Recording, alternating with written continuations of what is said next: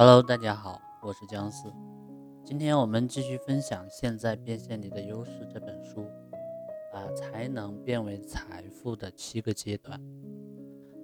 在这个世界上，既做着自己喜欢的事，又能实现经济富裕的人，虽然少，但是确实存在的。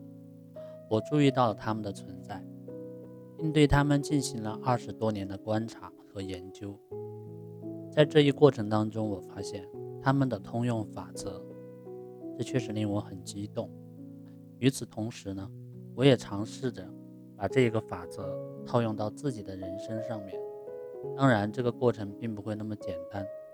我印象当中，它的难度已经远远超过了我最初的预期。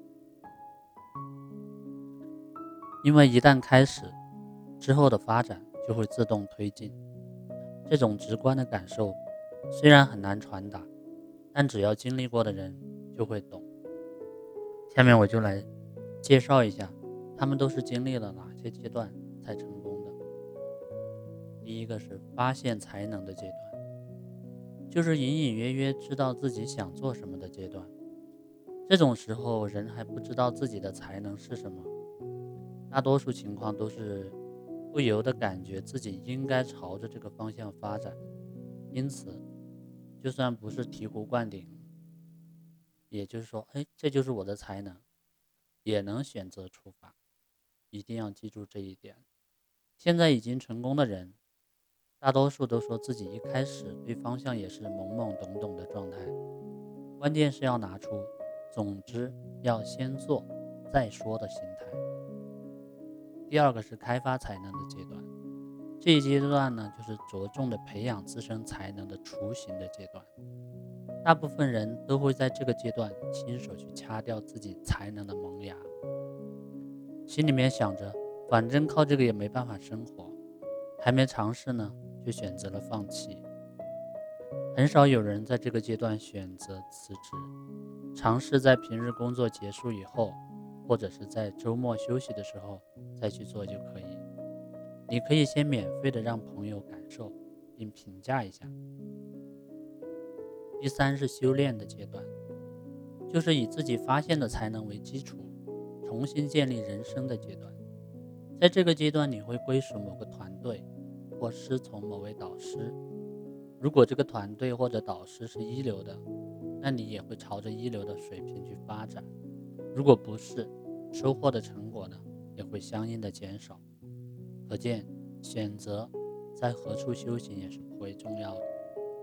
第四个是独立的阶段，到了这个阶段，你终于要开始凭借自己的能力去立足了。团队中活跃的人会开始以个人的身份从事工作，当他们独立门户以后，就会在这个阶段跳出团队。也有人可能要辛苦很多年才能实现。第五，发挥自主性的阶段，到了这个阶段，你就该自立自强。致力于确立自身的地位。若是开着拉面馆，那就要在这个阶段调制出特有的汤汁，或者提供别具一格的服务方式。能不能通过这一关，决定了你能不能成为专业的人士。第六，创造品牌并活跃于市场的阶段，在这个阶段你会开始受到业界的关注。如果开着店，那么你的店就会成为有人排队。被电视或者杂志竞相报道的名店，如果是会计事务所或者设计事务所这样的严肃的工作场合，委托人就会纷至沓来。如果是占卜师，那预约甚至会排到一年之后。第七，站在行业顶端，成为领头人，创造了自己的品牌，并活跃了几年甚至十几年，你也会成为业界首屈一指的人。成为业界赫赫有名的翘楚，就承担起了这个行业的责任。你开始成为业内团队的理事，负责让整个行业欣欣向荣。自己的工作也在不断的升级，开始倾注心血，创造一个独有且唯一的世界，并让它发展壮大。大致的说完了这些阶段，你脑海中有没有涌现出什么想法呢？今后。你想把工作做到哪个阶段呢？不用为生活发愁，也能体验到将毕生的事业做到极致的乐趣，而且每一天都能被充实感填满。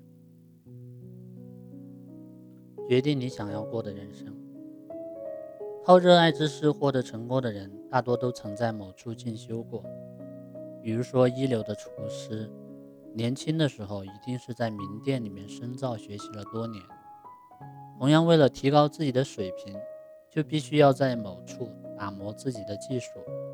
无论是做菜、谈生意，还是搞政治，都是如此。在三流水平的地方学习。你也只能达到三流的水平。只经过短期的学习就开拉面馆的人，不管过去了多少年，都只能做出难吃的拉面。即使没有客人光顾，他们也不会觉得是面的问题。而且因为没有人教，所以也不会突然就能做出美味的拉面了。他们不花时间研究料理，反而想着怎样偷工减料，削减成本。因为这样种是没有发现问题后改变和提升自己的意识的。在一流饭店进修的人，每天都在专心致力于如何提高自己的料理水平。每晚饭店打烊后，也在研究新菜品。为了学习，即使是休息日，也会留恋于各个名店。你将来从事哪个等级的工作，就是由你的进修来决定的。因此。学习毕生事业所需技能的地点，就显得尤为重要了。在要求严格的地方进修，可能在工作的时候会有种杀气腾腾的感觉；如果在氛围祥和的职场学习，虽然轻松愉快，却很有可能意识不到工作的严峻。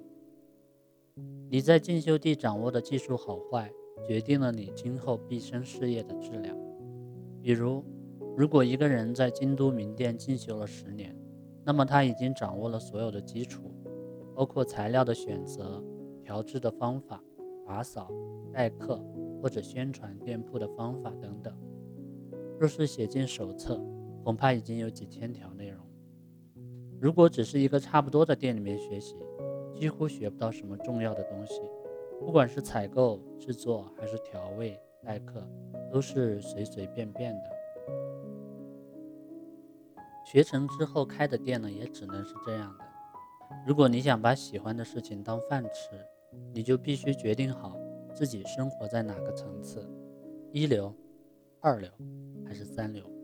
三流的人是做工作不动脑的人，经营着普通的拉面面馆、洗衣店、会计事务所、设计事务所，挣到的钱只能够维持正常的生活，来往的顾客也都是极为普通的人。二流的人是相当努力的人，虽然尝试改善自己的工作，但是却越干越不认真。一流的人有着怎么也填不满的探索心，他们并不是一心想着要成为一流，而是抑制不住热情，想要在行业内将才能发挥到极致。如果是厨师，就开发新的做菜方法；如果是医生，就要研究出划时代的新手术方法。如果是法律专家，就要开创新的判例；如果是政治家，就要制作出新的法案；如果是科研人员，就要找出世界级的发现。他们被好奇心和使命感驱动着，不是为了成名，而是想看看自己能在这个行业做到哪种程度。他们的心态都是为了帮助患者，支援被法律忽略掉的人，或者。做出令人惊叹的料理。三流的人往往不做什么努力，二流的人为了生活而奋斗，一流的人会为了他人而保持昂扬的斗志。好，今天的分享就到这里。为了感谢听友们长久以来对姜思的支持呢，我准备了一份礼物来回馈大家。价值五百九十九元的抖音运营课程，可以教会你从零开始如何做成一个拥有百万粉丝的大号。领取方法呢也很简单，是关注我的微信公众号“姜思思维”，关注以后呢，发送关键字“抖音教程”就可以领取了。最后，再次感谢大家对僵尸的支持。